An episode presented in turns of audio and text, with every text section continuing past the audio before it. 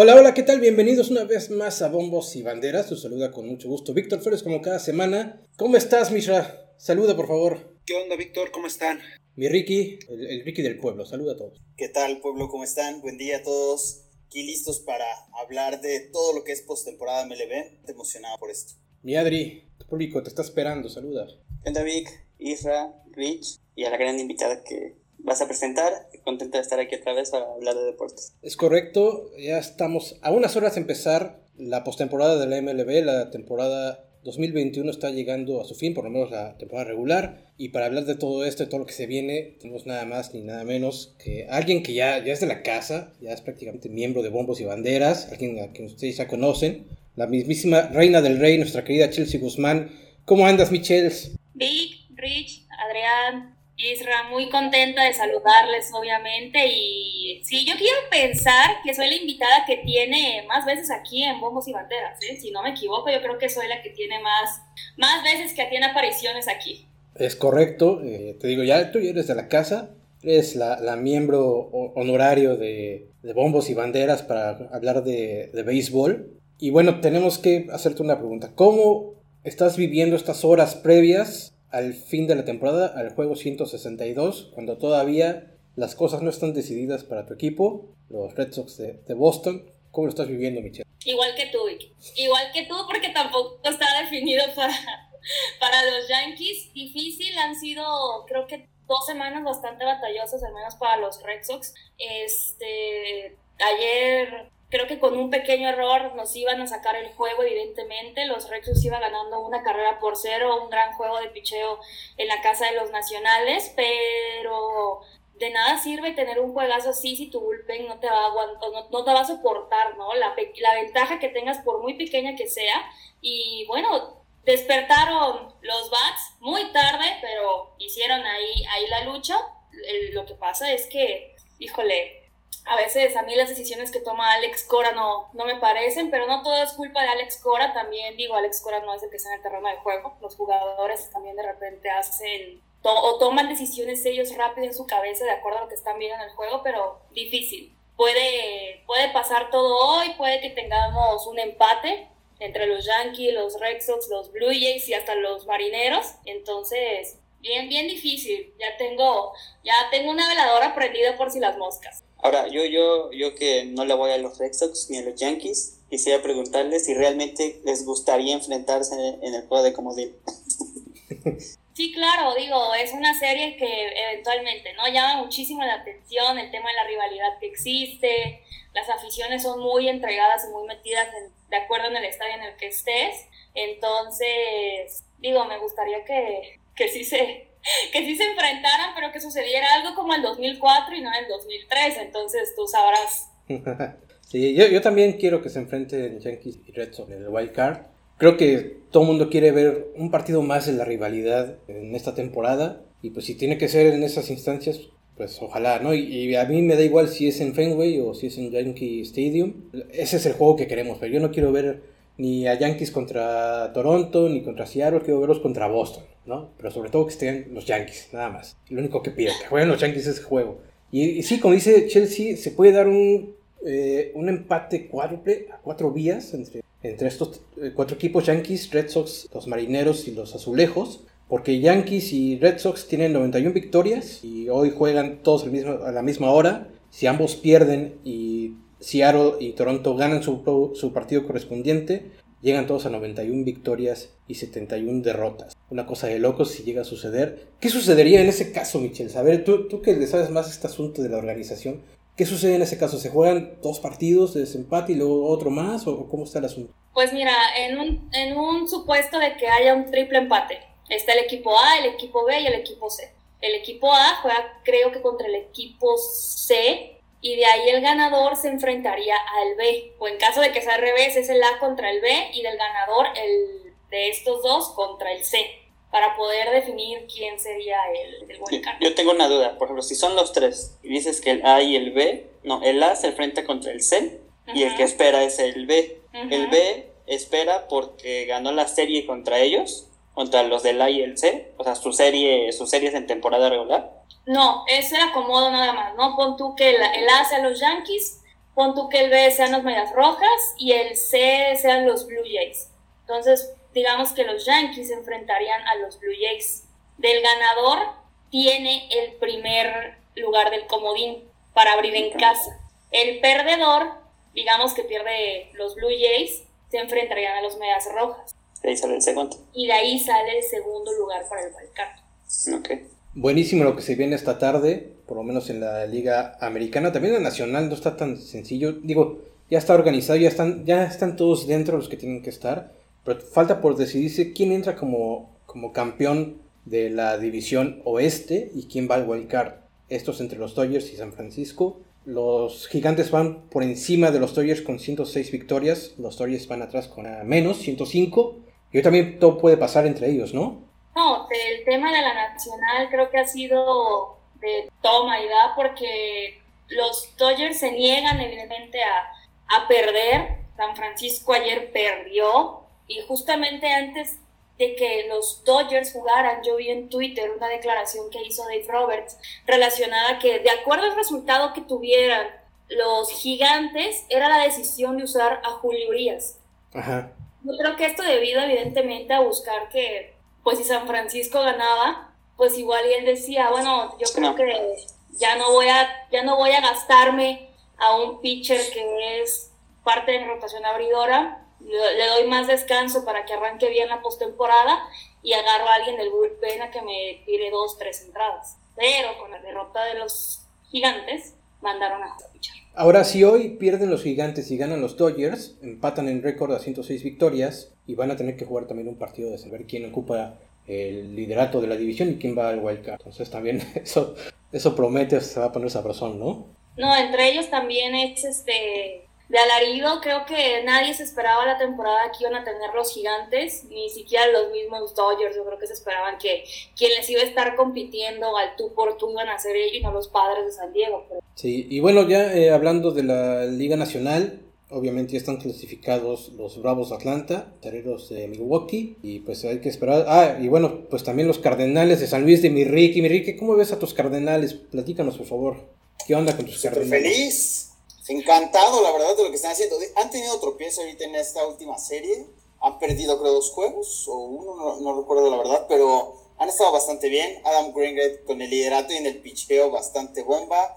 Tyler O'Neill bateando durísimo. Entonces creo que San Luis promete mucho para la postemporada. Y como dices, si se da ese juego de desempate entre los Dodgers y San Francisco, siento que ese equipo va a llegar medio cansado para un San Luis que viene enrachado. Entonces ahí pueden empezar a tomar camino para montarse una muy buena postemporada.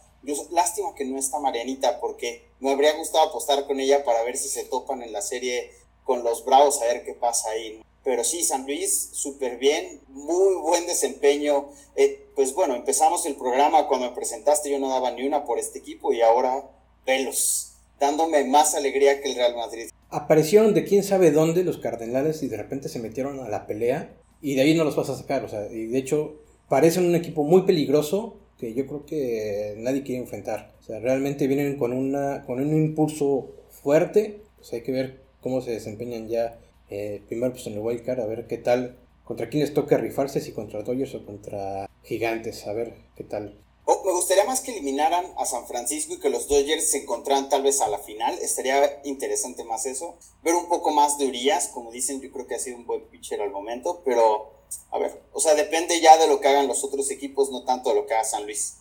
Antes de iniciar el, el podcast, estábamos hablando con Chelsea acerca de Julio Urias, su labor a lo largo de la temporada, y estábamos discutiendo si merece o no ser considerado para el premio Cy Young. Y pues te lo voy a preguntar ahorita, Chelsea, para que todo el mundo escuche. Julio Urias, ¿merece o no merece después de haber ganado 20 salidas, 20 partidos? ¿Merece o no merece ser considerado el ¿Por qué sí o por qué Yo creo que evidentemente puede pensarse que va a ser considerado para el Sayón. 20 victorias no son cosa fácil, sobre todo una temporada tan larga que es de ir despacito, no irte, como dirían, de boca. La desventaja que tiene Julio Urias al ser considerado con el tema del Cy Young es más que nada a que las victorias evidentemente pues, son colectivas. Entonces, puede ser justo, puede ser injusto.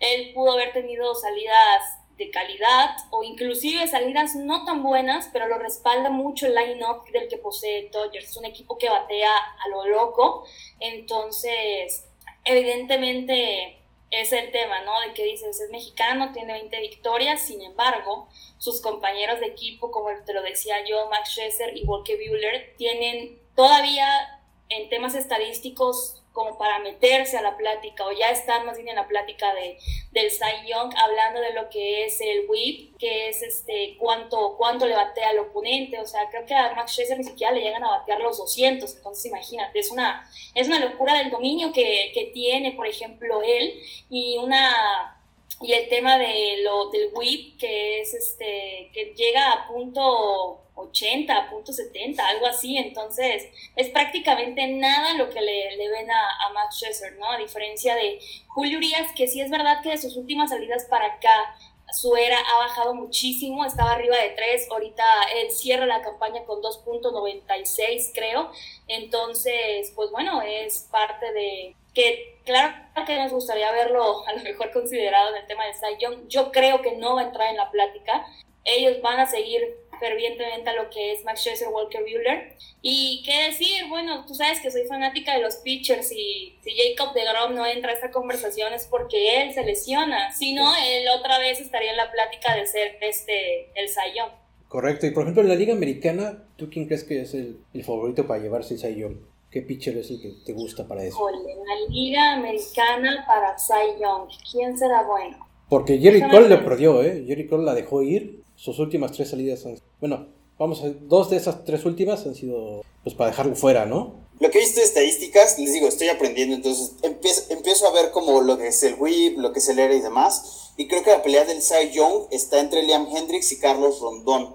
Por lo que estoy viendo de sus récords, creo que son los que mejor estadísticas tienen. Lo que no sé es qué tanto impacta los juegos, que es lo que no he visto como al detalle, por lo que veo, el duelo en la americana está entre ellos dos. Y como dices, Garrett Cole tiene muchos strikeouts, que creo que eso es bueno, pero su whip ya está sobre uno y su era es de 3.23, entonces eso ya lo pone muy por debajo con las metas. Pues mira, yo como decía Vic, Garrett Cole creo que pierde toda la oportunidad del, del Cy Young. Liam Hendricks me gusta bastante. No es tan común, creo que el Cy Young se lo den a, a un pitcher que está allá en el bullpen, en todo un cerrador. Este, pero no, no podemos descartar a Robbie Ray, el pitcher de Toronto, que ha sido una grata revelación para los azulejos. Creo que nunca se imaginaron el temporadón que él iba a tener, sobre todo que cuando viene un pitcher batallando por muchas temporadas, no crees que la siguiente pues vaya a ser una que te regale tanta calidad, sobre todo que él se ha mantenido ahí y ha sido el caballito de pelea de, de los azulejos que si bien pasan, va a ser determinante lo que él pueda ofrecerle al equipo, ¿no? Entonces, él creo que también puede ser un serio candidato al Cy Young, sería Robbie Ray. ¿Y qué te parece si hablamos un poquito de los MVP? Un tema que a mí también me está volviendo loco. Yo voy totalmente con mi Shohei Otani de toda la vida. Creo que él merece ser el MVP, por lo menos de la americana, por todo lo que ha hecho. Digo, es un tipo que llegó a revolucionar, a hacer algo que no se veía desde Babe Ruth quienes, eh, quienes escuchan este podcast saben que yo tengo a Babe Ruth en un altar y, ya decir, me gusta este cuate porque está haciendo algo que no se había hecho desde, desde el Babe, es algo increíble y yo creo que él merece el premio MVP, ¿no? ¿Tú cómo ves, Michelle? ¿Por quién vas? Yo, el MVP para la americana definitivamente es para Shohei Otani. No no es que yo quiera excluir a Vladi Guerrero Jr. también con la gran temporada que está teniendo. La diferencia es que lo de Shohei Otani es evidentemente todo un espectáculo. No es, no es como que tú digas que todos los días tienes la oportunidad de ver un pitcher que te lanza 98, 99, 100 millas y que en el siguiente turno te conecte un cuadrangular arriba de los 400 pies. Entonces, es el número de cuadrangulares que tiene Shohei Otani, es el número de de entradas que tiene lanzadas, es también que a lo mejor no tiene un, este, un porcentaje de carreras limpias tan chiquito, pero ni siquiera llega a cuatro, entonces te habla de la gran temporada que ha tenido, no se ha lesionado, cosa rara porque Shohei Otani como que de repente parece de cristal, y también el número de bases robadas que tiene, entonces te habla de algo que, que no es fácil, no es fácil mantenerte en esa forma y sobre todo, ¿no? Que tú puedas tener la capacidad de hoy lanzar y este mismo juego te, lo, te voy a batear. Entonces, yo creo que Shohei Otani no debería de haber este, mucha duda de que él vaya a ser. Sin embargo, evidentemente hay mucha gente que cree que se mete a la conversación Vladi Guerrero Jr., estoy totalmente de acuerdo, la gran temporada que ha tenido Vladi ha sido impresionante. Yo creo que también entra a la conversación el tema de Salvador Pérez, un catcher veterano, el número de cuadrangulares que lleva, pero que no es a veces suficiente, ¿no? Que tengas estos números impresionantes como para que te designen que seas el, el MVP. En el caso de Shohei Otani, obviamente a las grandes ligas les encanta el espectáculo y creo que él es el paquete completo para que puedan darle el premio de, del MVP. Hablando de, de, este del MVP entre Vladimir y Shohei Otani, creo que también si se llegara a elegir a Vladimir, no es como que la gente estaría molesto, ¿no? Creo que también tiene sus méritos, o sea, es parte de, del juego. Y creo que la única diferencia es el espectáculo, como dice Chelsea, o sea, lo que hace este, Otani es increíble. Creo que de los mejores pitchers que había visto batear yo, obviamente ver los videos de David Roth te impresiona, pero Bob Gardner bateaba bien, no sé si todo lo sigue haciendo, era de los que medio se defendía, pero no tiene un alcance de lo que hace Otani en este momento. Es increíble la efectividad que tiene. Para ser un pitcher no, no se ve muy común y ese es el plus que creo que, que hará que gane el, el, MVP. ¿Y la nacional, mi Ricky, a quién metes? ¿A quién metes? Eh, yo los voy a poner la vez, Bryce Harper, creo que... Juan Soto, ¿de qué estamos hablando? Juan Soto Juan también Soto se metió tiene la... que estar de MVP ahí. Es, tiene 21 años, creo, y está liderando. O sea, el equipo de Washington lo vaciaron completamente. Dijeron, esta no es nuestra temporada para llegar a postemporada. Vendamos todo lo que se pueda. Dejemos a Juan Soto solo ahí. Y él en vez de decir, pues ya me desarmaron el equipo, ya no tengo nada de juego. Es una, es una bestia este hombre. Está sacando cuadrangulares. Ya, ya, equipo. cálmate. Ya, Gonzalo. Basta. Contrólate, ya, ya, Tú contrólate. tienes, tú tienes a Messi para hacer eso, déjame a Juan Soto. Aparte, ve lo atractivo que hace, cómo molesta a los pitchers con esa pelota caliente que tiene. Es un jugadorazo. Para mí, él, y sí, Bryce Harper, entre ellos dos debería estar el duelo de la, del MVP de ese lado, ¿no? Juan Soto para mí es el crack ahí. Que, que ayer Juan Soto por poco nos deja a los Red Sox este, bailando, ¿no, Michels? Bueno, sí, el, el contacto que tuvo, gracias a Dios, no caminó más la bola, así que todo está bien. Eh, es, también es una, una discusión interesante el MVP. Pero bueno, a mí lo que me interesa es la americana y creo que Shohei Ohtani lo, lo tiene casi así, seguri, segurísimo, ¿no? De, de- por todo lo que ha hecho. Mishra, no has dicho nada, Mishra, di, di algo, por el amor de Dios. No, yo coincido, coincido, como dice Arthur, con todos. Eh, para mí, Otani también debe de ser el, el ganador sobre Vladimir. Pero aquí yo preguntaría, ¿cuál de los dos, las dos temporadas de estos dos jugadores ha representado más para su equipo? ¿Qué le ha dado más Otani a su equipo que Vladimir, eh, el Junior, Vladimir Guerrero Junior, para, para tener como que ese argumento extra? Aunque es que Charlie es del team que el MVP se lo debe de llevar el equi- un equipo que pasa postemporada, ¿no? Claro, claro, porque también tiene que ver lo que hagas tu desempeño le aporte al equipo para tener un logro mayor. Yo quiero pensar eso, no sé si al final de cuentas eh, sea determinante, pero para mí sí debería de ser representativo. Bueno, no, bueno, al menos yo pienso que no nada más para ti, hay mucho, hay mucha gente que, que está en el, en, el, en el canal de que el MVP se lo debe de llevar un jugador que por lo menos entre a la primera ronda de playoff, que haya cargado el equipo y haya representado algo, algo importante para, para el equipo y llevarlos hasta esas instancias. A mi gusto no. Hay jugadores que tienen una gran temporada y por más que traten de ayudar al equipo, a veces lo que tú tienes en el conjunto, lo que hay a tu alrededor de tus compañeros no es suficiente y es el caso de, de los, de los Angels, ¿no? O sea, lo podemos ver inclusive con el tema de Mike Trout. Es un peloterazo, el número uno, lo que ustedes quieran, pero con un equipo como los Angels, no es por menospreciarlos, pero mientras no hayan un armado para que puedan hacer un equipo realmente competitivo, hacerlos un equipo top, no van a pasar. Pero eso no quiere decir que el pelotero que es Mike Trout, pues no tenga la calidad que tiene para llevarse el MVP o ser candidato pues todos los años. Mike Trout lleva una década siendo MVP prácticamente, ¿no? Y sin jugar playoff. Es una cosa increíble. Entonces yo creo que sí, esta discusión de que si el jugador tiene que estar en los playoffs con su equipo para poder merecer el premio MVP, creo que, que ahí se descarta pues simplemente por este caso, ¿no? Entonces creo que no es tan importante como, como bien dice Chelsea que,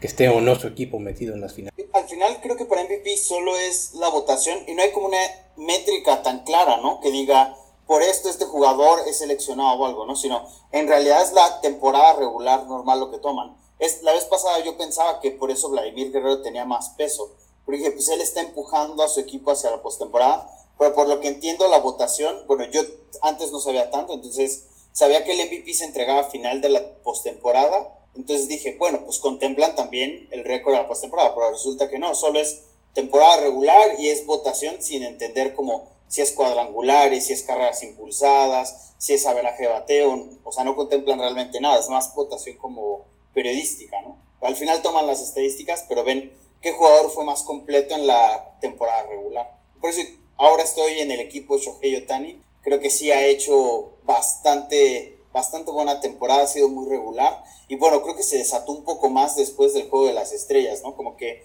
en el, bueno, no sé si estuvo en el Juego de las Estrellas, pero en el Festival de Cuadrangulares empezó a jugar, vio más o menos y pues a ver, a ver qué tal voy Otani ahora. De hecho, creo que bajó su ritmo, ¿no? De, cuadrangulares después del juego de estrellas, después de haber participado en el derby. Creo que se tardó más en volver a conectar un cuadrangular que como venía antes del juego. Porque en el de carreras y demás estuvo más activo, ¿no? Ofensivamente lo vi un poco más movido Otani en esa parte. En el tema de los cuadrangulares, los jugadores que participan en el derby te dicen que hay muchos a los que no les gusta participar porque se les gasta el swing.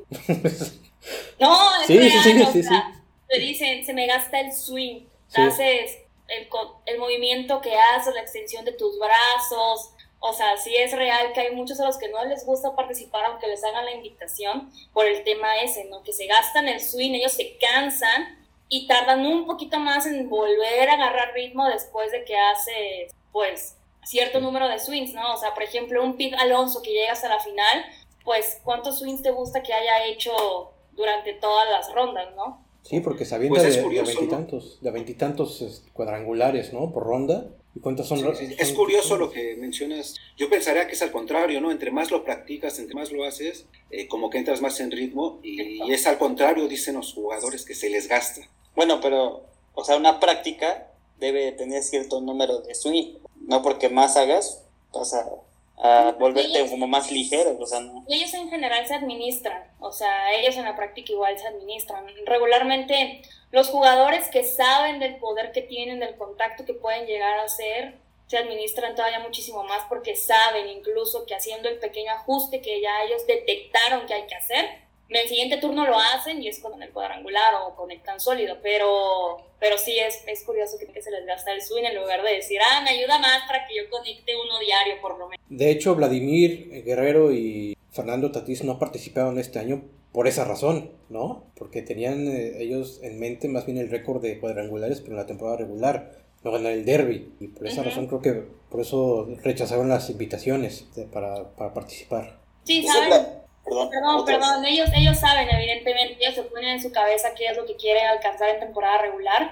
Y el juego de estrellas, pues es meramente el show, ¿no? Digo, ves, viste la cartelera que había para el derby de cuadrangulares, la verdad es que yo conozco gente que me decía, es que lo va a ganar, no sé, yo y Galo. Y yo de, ¿por qué le vas a apostar a yo y Galo cuando va a repetir Pete Alonso? O sea, no hay forma humana posible que uno de los que están en esta lista le quite el campeonato a Pete Alonso. No hay, no existe. Ay, Vladimir Guerrero ya sabe lo que es. O sea, él ya estuvo y hizo la otra vez hasta, creo que casi 40 llega a cuadrangulares. Entonces, ya tiene ese récord, ya tuvo ese desgaste, ya para qué vivirlo de nuevo.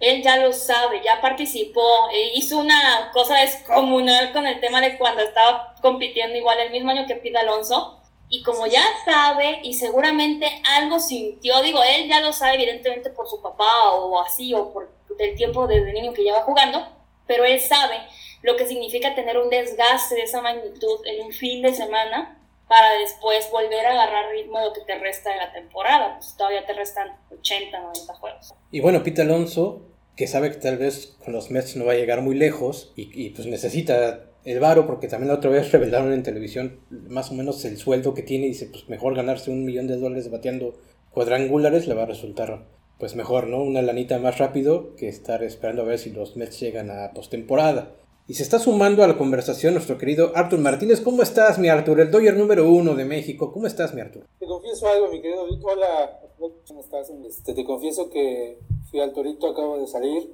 Me entregué ayer por voluntad propia. Mis chivas perdieron. Y esas decisiones arbitrales me dejaron. Así que la disculpa, vengo llegando. No te preocupes, bienvenido. ¿Cómo, cómo ves a tus Dodgers para hoy, mi Artur? Van con todo, ¿no? Ah, ah, vas a ver que vamos a, a salir avante de todo esto. Yo creo que que hoy ganamos, hoy ganamos. Siempre mis Dodgers. Estos cinco minutos del Villamelón. Eh, si usted está apenas sintonizando bombos y banderas, acaban de empezar. No se perdió de nada, son los cinco minutos del Villamelón con el Arthur para hablar de los Dodgers, a cuales ha visto dos veces en la temporada, pero bueno, se, le quiere al Arthur, se le quiere. Tres. No me mientas. Bien, ya, ya, hablamos un poquito de Julio Urias, mi Arthur, para ponerte al día y desempeño 20 victorias, solamente 3 derrotas a lo largo de la campaña. Pero Chelsea dice que, que no va a ganar el Cy Young ni Arthur. Dice que... Pues no está considerado, no, no, lo, no, lo, consideran mucho. Si Chelsea dice que no, no está, no está. No, no, no empecemos con edades Ya vino la reina del rey a decir que, que, Julio Urias, por más que sea mexicano y culichi y todo eso que a ti te gusta, pues no. No va a ganar. ¿Por qué no está considerado Chelsea? Explícame, que alguien me diga. No, vas a tener que escuchar bombos y banderas desde el inicio, ya que estés listo, pues para que te enteres. Pero bueno, eh, ¿Qué te parece si empezamos a hablar un poquito de los favoritos Micheles? Ya digo, sin contar obviamente al, al wild card de la americana, pero ya tenemos ficados. Entre ellos, obviamente, los Rays de Tampa Bay, los Medias Blancas de Chicago y los Astros de Houston. ¿A quién ves como favorito, por lo menos, para llegar a la final de la, de la Liga Americana?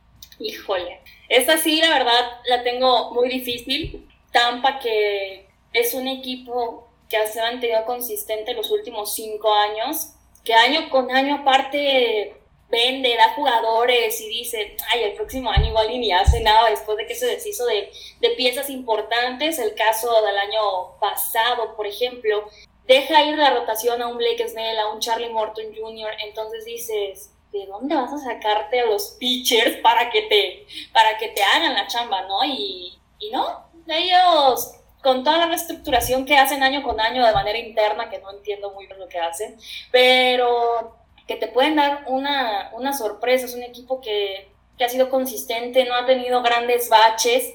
En el caso de los Medias Blancas de Chicago, creo que el trabajo que hace Rick Rentería el año pasado para dejarlo como una base sólida para ahora que este año la agarra Tommy La Rusa ha sido muy bueno. El tema de José Abreu, que José Abreu, por ejemplo, ha tenido una gran, gran temporada y él no, él está considerado en pláticas de, por ejemplo, a lo mejor de un MVP. Mm. Pero que si a lo mejor Shohei Otani no estuviera teniendo la temporada que está teniendo, pues pudiera ser un candidato también el tema de, de Pito Abreu. Los Astros de Houston también aprovechando, ¿no? Digo, yo sé que a mucha gente no le caen bien ya los Astros por todo el tema de años anteriores, sin embargo, que tienen un buen line-up, el tema de los astros yo creo que va más relacionado a sus abridores.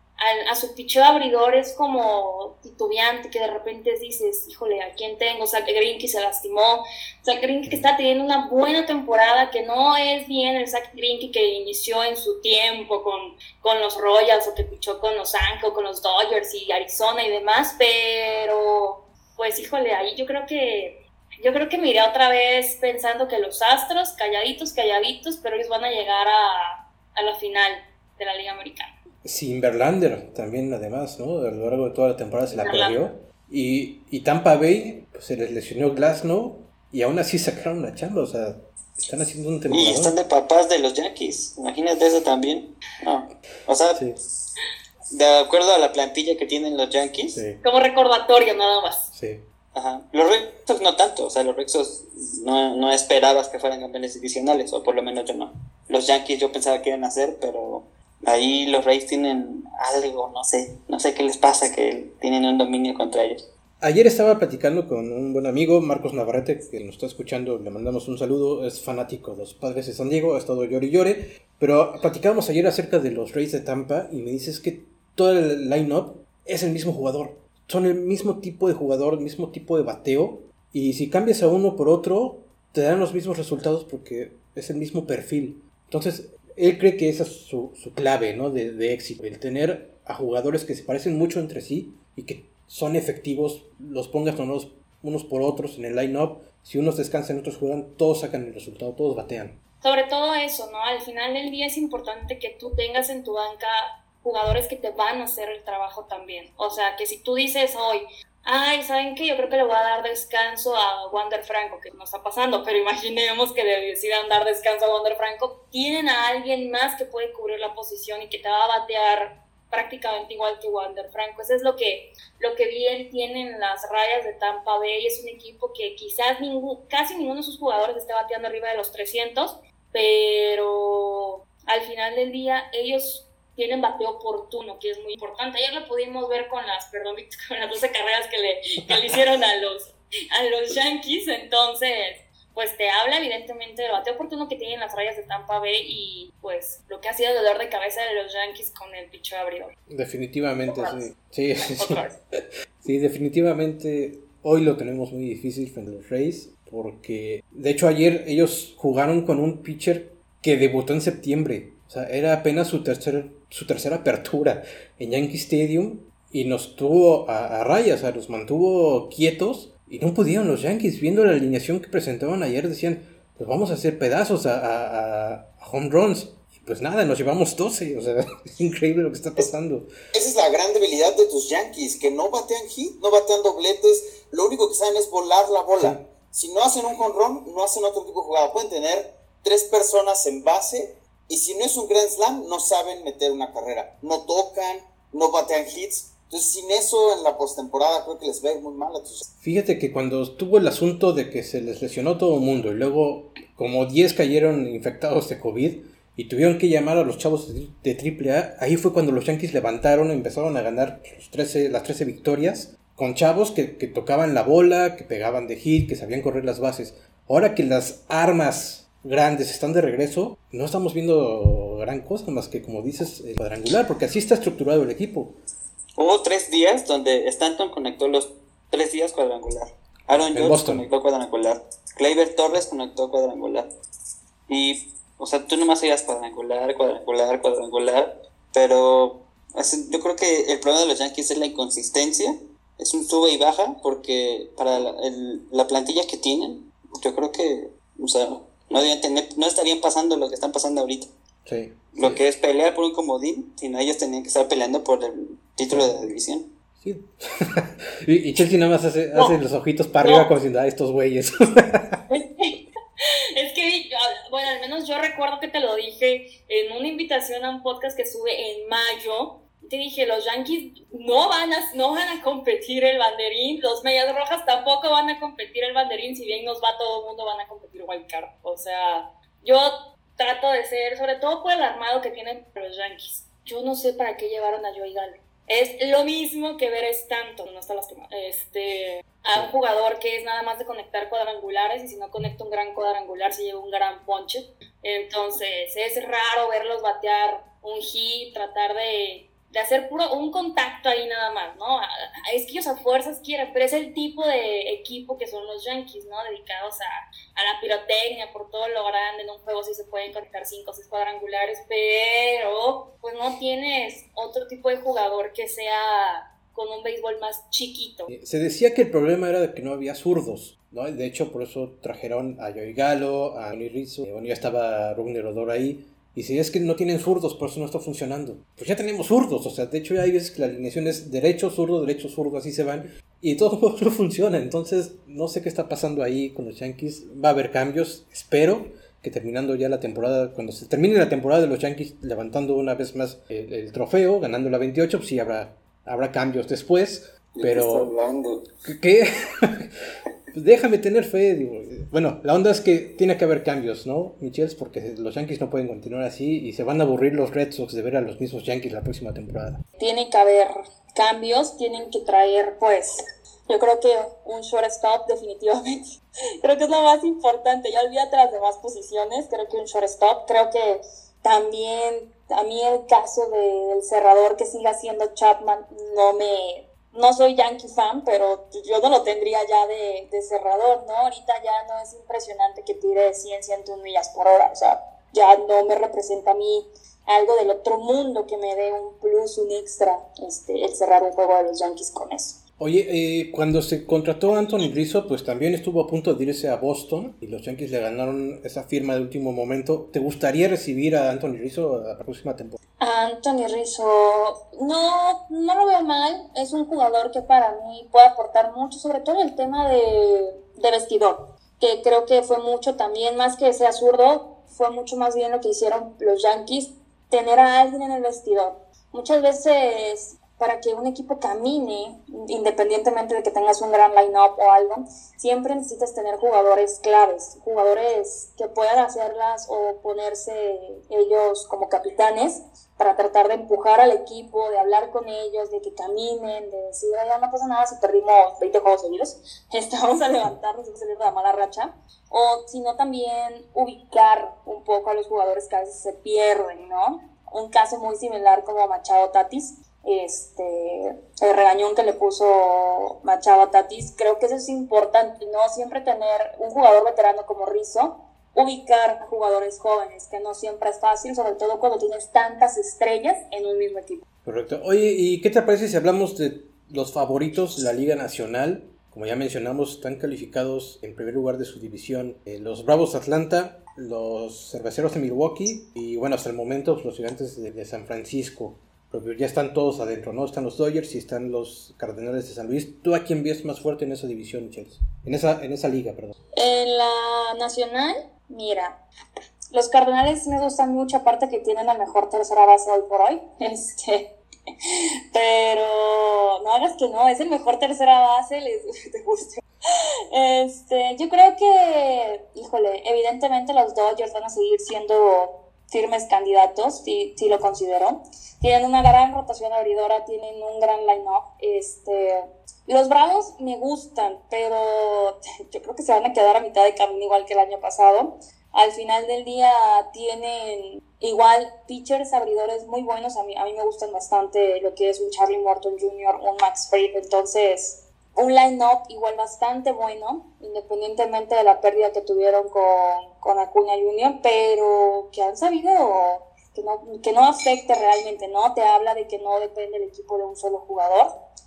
Los cerveceros de Milwaukee también me gustan bastante, creo que con Corby Barnes, con Woodruff, con Josh Hader, que está teniendo una gran temporada, van a hacer buenas cosas con el mexicano Luis Urias, que ha aprovechado cada, cada oportunidad que se le da, más de 20 cuadrangulares, entonces, híjole. Y los gigantes, bueno, ¿qué decir de los gigantes? Los gigantes yo creo que todo el mundo esperaba que en algún punto de la temporada o al final de la temporada se cayeran, porque eso pasa, un equipo que, que siempre se mantiene prácticamente con el mismo timing, en algún momento se cae. Eh, porque llegan el número de juegos, es muy cansado, Em, y no, ellos siguen ahí. Creo que el manager Gabe Kepler es serio candidato a pláticas para ser manager del año, el trabajo que está haciendo, con un equipo que quizás no tiene grandes estrellas, que conserva un par nada más de sus años de gloria, como Buster Posey, por ejemplo. Pero, híjole, yo creo que los gigantes los vamos a ver avanzando mucho los Cardenales, híjole, yo quisiera decirte que van a, van a sacar a quien se enfrenta al Wild Card, pero lo veo bien complicado, bien complicado. No, lamentablemente ellos no tienen la, la profundidad a lo mejor que tienen los otros equipos, pero la ventaja de los Cardenales es la racha de la que vienen, que perdieron, pues ahí se les acabó con, con los cerveceros de Milwaukee la racha, pero que no significó realmente gran cosa, no es como que ahorita los estés viendo que pierdan así por palizas, entonces realmente pueden dar la sorpresa, aunque sigo pensando que pues no, no creo que dejen fuera ya sea los Dodgers o San Francisco. De repente, me, encanta ver la cara del Ricky que de repente sonríe, levanta los puños y después se pone carita triste cuando dice, bueno, pues sí, pero al final no les va a alcanzar. me encanta ver la, la carita del Ricky que, de alegría y tristeza al mismo tiempo. Adrián, ¿ibas a decir algo? No, no, no, no. O sea, nada más ver a Ricky festejar, pues creo que no es para tanto, Ricky, contrólate. Pero yo, para mí, para mí, el campeón de la nacional está entre Dodgers y San Luis. Yo creo que esos dos están. Pero tranquilo, Ricky. no empieza la postemporada, tranquilo. O sea, ve el panorama, no los veía ni siquiera peleando por esto y ahora ya los veo en postemporada. Me van a regalar por lo menos seis juegos más. Gracias, equipo, la verdad se lucieron. Y bueno, ya si llegan a la serie me encuero completamente, no, No, sé, pero no, no, no, es hace falta. mucha emoción, No, no, no, mucha emoción por- No, No, no, ya tuvimos con Isra, ya, y con el Cruz Azul, ya. sí, ya, Exacto, No podemos aguantarte a ti eso, ya. Véanlo como cuando Isra tenía el Cruz Azul tan cerca del campeonato, así me siento yo ahorita. Quinceañera, nada de festejar, mi foto en el ángel. Si llegamos a, esa, a, esa, a ese asunto ese día, te toca grabar nada más con el Arthur. Nosotros nos ausentamos, nada más el- a ti y al Arthur les toca grabar ese día. Voy a abrir mi OnlyFans, no se preocupen. Muy bien. Oye, Ches, antes de irnos, eh, ¿qué te parece si hablamos un poquito de béisbol mexicano? Ya se viene la, la Liga del Pacífico, pero también la Liga Mexicana de Béisbol acaba de hacer un anuncio bastante importante esta semana, porque va a haber béisbol de invierno. Lo de Liga Mexicana del Pacífico, sí, ya estamos a la vuelta de la esquina. Arrancan ahora el martes, martes 5. Y bueno, lo de la Liga Invernal Mexicana me encanta. Creo que es una gran plataforma para que los equipos evidentemente tengan en juego a sus jugadores más novatos. Jugadores jóvenes que a lo mejor no son tan novatos, pero que no van a tener este año la oportunidad de jugar en Liga Mexicana del Pacífico. Entonces, evidentemente también te habla del esfuerzo de los dueños de tratar de que siga habiendo actividad, ¿no? Al fin y al cabo, pues va a ser una tipo liga mexicana, pero en bebé. Va a ser un mes y, un mes y medio más o menos de, de temporada con una ronda de playoff. Entonces, la verdad me, me, me da mucho gusto porque en años anteriores, cuando se hacía la Liga Invernal Mexicana, y ahí salieron varios jugadores que ya están establecidos ahora en Liga Mexicana de Béisbol. Entonces, pues es bueno. De hecho, recordaba yo el otro día con alguien de la oficina que de la Liga Invernal Mexicana todavía en su momento jugó Ramón Urias y Ramón Urias ahorita está jugando con los Orioles de Baltimore. Entonces, pues es un es una buena es un buen trampolín también para que ellos se den a conocer y evidentemente el sueño de todo jugador de béisbol profesional es llegar a las mayores y creo que ese sueño nunca muere independientemente de la edad que tengas y por eso pues la verdad muy contenta ¿no? de lo que se viene vas a tener un pedacito de béisbol de lo que es verano también ahora en octubre noviembre Tus Pericos de Puebla van a estar presentes, van a tener su cuadro jugando esta liga invernal. ¿Cómo ves a los chavos de tus Pericos? Bien, fíjate que hay jugadores que ya he tenido la oportunidad de, de ver, que hicieron, que ya tomaron un par de turnos, en el caso de los bateadores ya tomaron un par de turnos en- con el equipo grande, pitchers que también ya tuvieron la oportunidad de, de tener entradas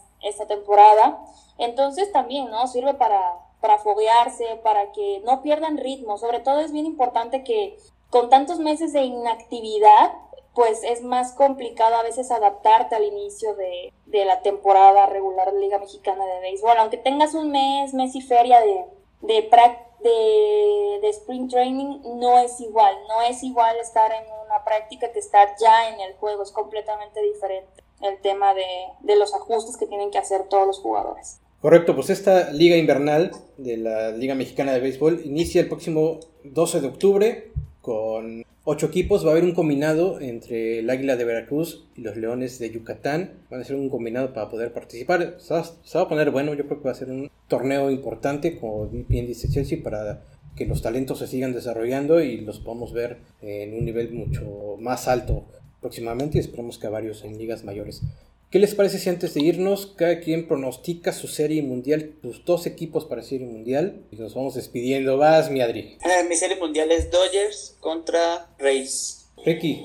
A mí me gustaría San Luis. Creo que va a estar difícil sacar a los Dodgers, entonces voy con Dodgers por ese lado. Ya dejen de hacer esos gestos, por favor, tranquilos. Yo sí estoy aterrizado, no esperando que los Yankees lleguen a la 28, que no van a pasar ni del comodín, pero bueno, ahí lo dejo. Entonces yo creo que va por Dodgers. Y creo que del otro lado, creo que se pueden colar los Astros. La piña los va a llevar ahí, vas a ver. Misra, tu, tu serie mundial, ¿cuál sería? Pues en una ocasión pasada que comentábamos, arrancando la temporada, yo decía que Dodgers con Tampa, y me mantengo, creo que son los más claros. No, no me copies, Isra, ya. No, no te bien. pero era la, luego. era la fácil, así que yo voy con la fácil. No voy a decir Boston, no voy a decir Yankees, porque la verdad no creo que, que Sí. puedan Qué fácil Serie esos dos. Mundial, pero Pensé que ibas a decir Cruz Tampa, sí. Azul, aquí no juegan, ¿eh? no, Tampa y Dodgers. Si no llegan los Dodgers, eh, llegarían los cerveceros, pero no, Tampa Dodgers es la Serie Mundial. Mi Arthur, por favor, danos tu, tu pronóstico para la Serie Mundial. ¿Tú qué crees que yo puedo decir? Imagínate, o sea, Dodgers, obviamente. Y creo que igual coincido con Ricky Astros. Dodgers Astros. Sí, pues, Sería una gran serie. Ahora me copian. ¿Qué pasó? Sí, sería una serie de mucho morbo, de hecho. Bueno, Michelle, sí, ahora sí, tú, a ti no te voy a pedir pronóstico, lo tuyo es profetizar. Danos la profecía para la serie mundial, por favor. No te creas tanto con la profesi- profetizar en serie mundial. Lo veo muy complicado. Me sorprende que, re- que, que crean que va a repetir serie mundial Dodgers y Tampa.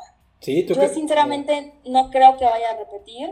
Para mí va a haber nuevo campeón. Si los Dodgers llegaran a Serie Mundial, sinceramente yo creo que no van a repetir. No, no, no creo que vayan a ser bicampeones.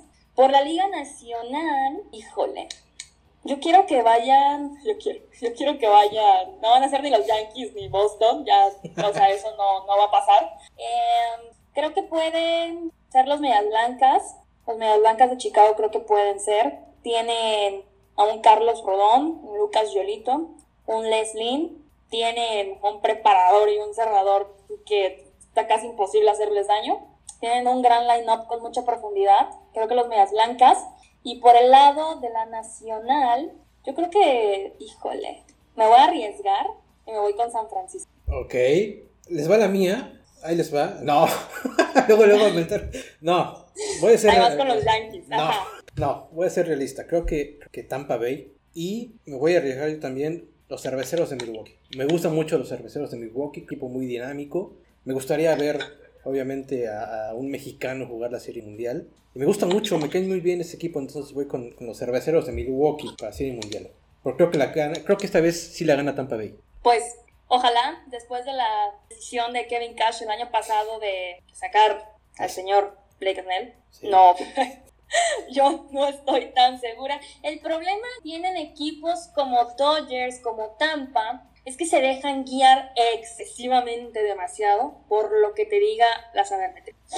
Hay Sí. cosas que tú como manager y como, como la gente que está abajo, los coaches, manager, e inclusive el mismo jugador, el feeling que tú traes de lo que está pasando allá abajo es lo que te hace que tú digas, lo siento mucho, agradezco tu ayuda con el papelito que me estás entregando, pero si traigo mareado en este entonces a Mookie Betts, a, Turner y no me recuerdo quién era la otra parte del line-up de los primeros tres, no importa que sea la tercera vez que los vaya a enfrentar, no le están haciendo nada. Le diste un respiro a Mookie Betts y compañía para que el siguiente pitcher le conectara. O sea, inclusive el bateador del otro lado trae la presión de que todavía sigue Snell arriba. O sea, no encuentro qué es lo que hay que hacer. Entonces ahí es cuando el manager tiene el trabajo, ¿no? Inclusive los coaches a decir, vamos a aguantar, o sea, vamos a, a persinarnos, pero ahí entregó pues Kevin Cash la Serie Mundial. Entonces, ese es el gran detallito que tienen ellos dos como equipo. Pues ahí está la reina del rey dándonos profecía para la serie mundial, como ve también la competencia por el Cy Young, la competencia por el MVP en ambas ligas. Esperemos que sea una gran postemporada, ojalá se clasifiquen los Yankees y los Red Sox para jugar por lo menos un partido más, Michels. Pero si no, eh, ojalá nos puedas acompañar para la serie mundial y nos des tu opinión y de nuevo, de nuevo vengas a profetizar quién va a ser el campeón. Apuntaste, ¿no, Vic? Vi que apuntaste nuestros pronósticos. Vamos a ver quién está más cerca. Ya quedó grabado, vamos a ver qué tal. Y es pues, que haya suerte para todos. Michelle, sí, muchísimas gracias por acompañarnos una vez más en Bombos y Banderas. Ya sabes que esta es tu casa, eres bienvenida a platicar de béisbol o lo que a ti se te antoje. El día que quieras, pues nada, no queda más que, que agradecerte. No, muy contenta, Vic, Ricky, Arturo, Isra, Adrián, por tenerme aquí hablando evidentemente de, de béisbol, de lo que puede pasar. Ya veremos para la Serie Mundial, igual y nadie, y nadie tiene razón y termina siendo un- unos cardenales contra el wild card de la americana, Contra que a lo mejor son los marineros y no lo sabemos. Sí, los pinches marineros, pero bueno. Muchísimas gracias a todos por escucharnos una vez más. Nos estamos viendo, escuchando la próxima semana. Buena suerte a todos sus equipos. Le mandamos un fuerte abrazo a Marianita que no pudo acompañarnos. De malita le duele la manita. Pero bueno, nos estamos escuchando la próxima semana. Cuídense todos. Hasta luego.